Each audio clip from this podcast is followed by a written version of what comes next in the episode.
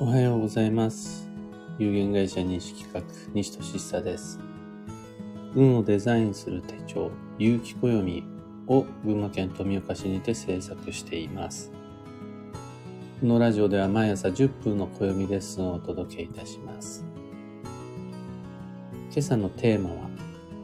チャンスなどいくら逃しても心配なしです。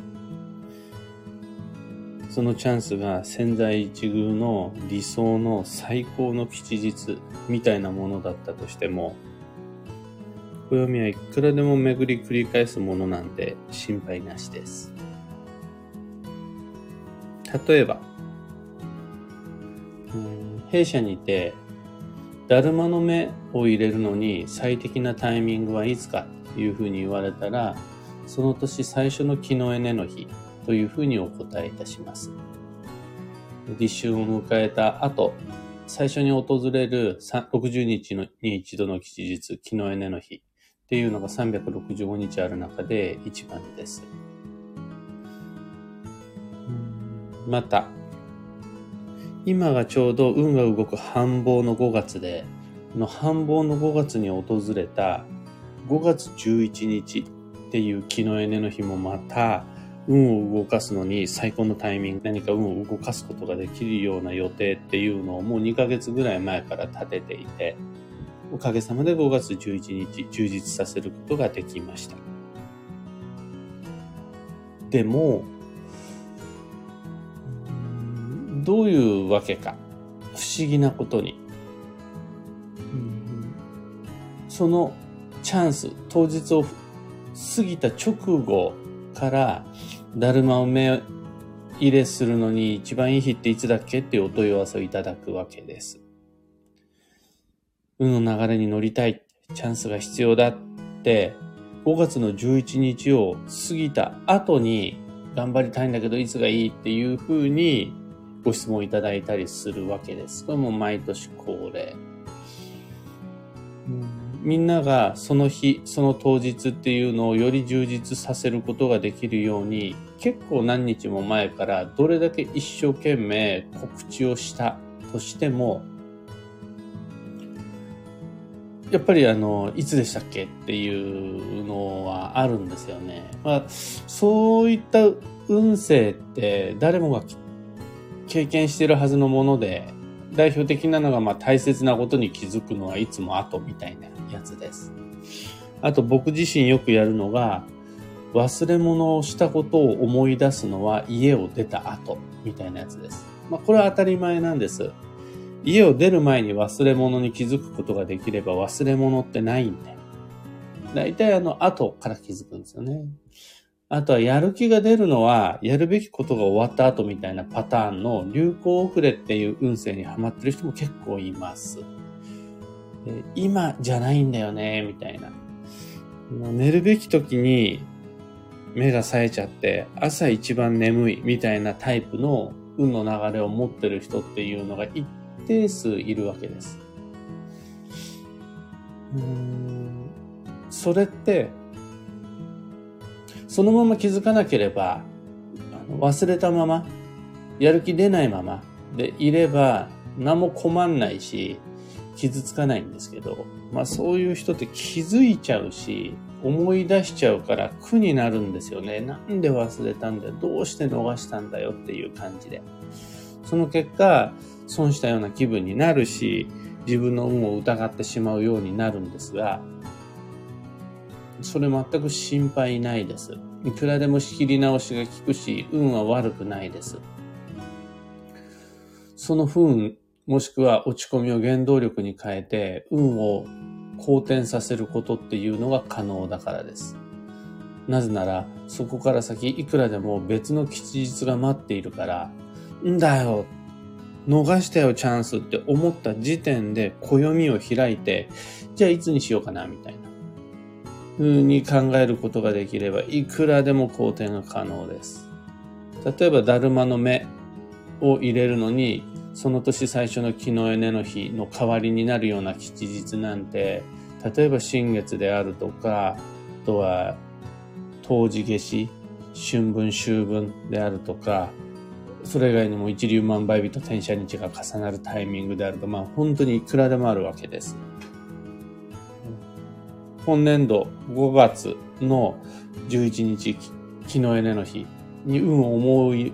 思うほど動かすことができなかったとしても、例えば仕事で忙しいであるとか、様々な理由で何かを始めるっていうことができなかったとしても、このね、5月って、とにかく月曜日が始まりの新しいサイクルが重なってるので、月曜始まりに向けて土日調整し、月曜からリスタートみたいな感じができれば、いくらでも調整が効きます。なんなら6月、7月、8月以降にもチャンスっていうのがあります。それは、今で言うところの最高のタイミング、理想のチャンスみたいなものかは、また別として、その、チャンスであることに変わりはなしです。そもそも論で最高を選べないと運が悪くなるみたいなことって絶対ないんで、僕たちの人生って最高で構成されてるわけじゃないんで、今皆さんが着てる衣服っていうのは最上級、最高級の衣服を着てるわけじゃないはずなんで、それでもちゃんと運は成立するんで、心配なしです。うん、針の穴を通すかのように、こう、ビシッと狙い撃ちで潜在一遇のチャンスっていうのだけを選び取っていくような、そういう人生っていうのはもう最初から捨てちゃった方がいいです。チャンスなんて逃しまくって逃しまくって、最終的にやることができた、選ぶことができた吉日こそが、実はこれが一番の偶然の必然で、自分の運を上げるのに最も良いチャンスです。それで十分運は良くなります。で、暦っていうのは巡り繰り返すものだから、いくら逃したとしても、ちゃんとチャンスが待ってる。自分にとってのもう二度と来ない本当のチャンスっていうのが、ちゃんと巡ってくるんで、一切心配なしです。仮に今日という日を逃したとしても、明日以降で大丈夫。今月を棒に振ったならば、来月があるし、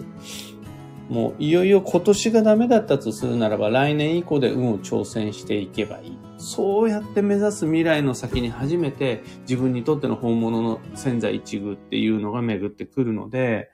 本当に焦らず緩やかに運を整えてまいりましょう。で、やっぱここで今日ご紹介したいポイントっていうのが、だ、チャンス逃したって思ったところから暦を開くので間に合うっていう。そこで、がっかりするんじゃなくて、さて、これで逃すことで本当の潜在一遇が見つかるんだなと暦を開いて、あ、じゃあこの日にしよう、あ、この日にしようって、そこから自分で吉日を探していくっていうのが、運をデザインするということなのかなっていうふうに思います。今朝のお話はそんなところです。一つだけお知らせにお付き合いください。5月5日から有機暦先行予約限定セットのご注文受付始まっています。毎年恒例で5月5日が受付開始日です。これは新しい暦を送料無料、発売日より早くかなりお得な特別価格でお届けするために考えたイベントです。販売促進のためのイベントというより、得したって感じてもらいたい僕の個人的なわま、わがままからスタートしています。とにかくお得に購入していただきたいです。そのためだったらいくらでも損得感情後回しにできます。とはいえ発行部数の決定や発送準備の関係からご注文受付は8月8日まで、もう、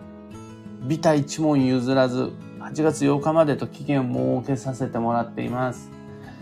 そういう、でも8月の9日になってから、あれ、いつ買えるんだっけっていうお問い合わせすごいいただきます。が、チャンス逃しても大丈夫。来年も先行予約限定セットっていうのはちゃんと販売するので、今回は普通に買っていただいて、来年は先行予約限定セット利用していただければ、それが偶然の必然でございます。商品のお届けは9月1日前後となります。ご理解とご協力どうぞよろしくお願いいたします。詳細とご注文窓口は放送内容欄にリンクを貼り付けておきます。さて、本日2022年5月の13日金曜日は、繁忙の5月の9日目。本年度運をデザインする上で今最も大事な1ヶ月です。